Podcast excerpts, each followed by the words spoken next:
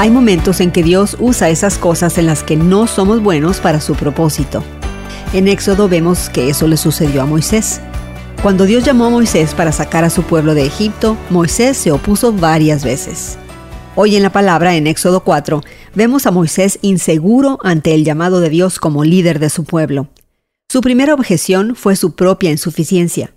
A lo que Dios respondió, yo estaré contigo. Moisés no estaba convencido. Respondió con una segunda y extraña objeción. No sabía cómo llamar a Dios.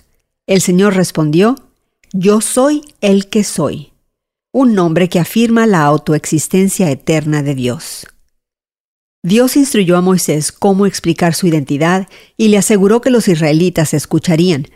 Moisés aún vaciló, reclamando su propia falta de credibilidad. Entonces Dios realizó tres señales a través de Moisés, demostrando el poder con el cual Moisés estaría autorizado para actuar. Aún con estos milagros, Moisés no se llenó de valor, y él respondió con una preocupación final, su propia falta de elocuencia. Dios le recordó a Moisés que Él hizo su boca y que Él proveería las palabras. Dios puede llamarte fuera de tu zona de confort para hacer algo que parece estar más allá de tu capacidad.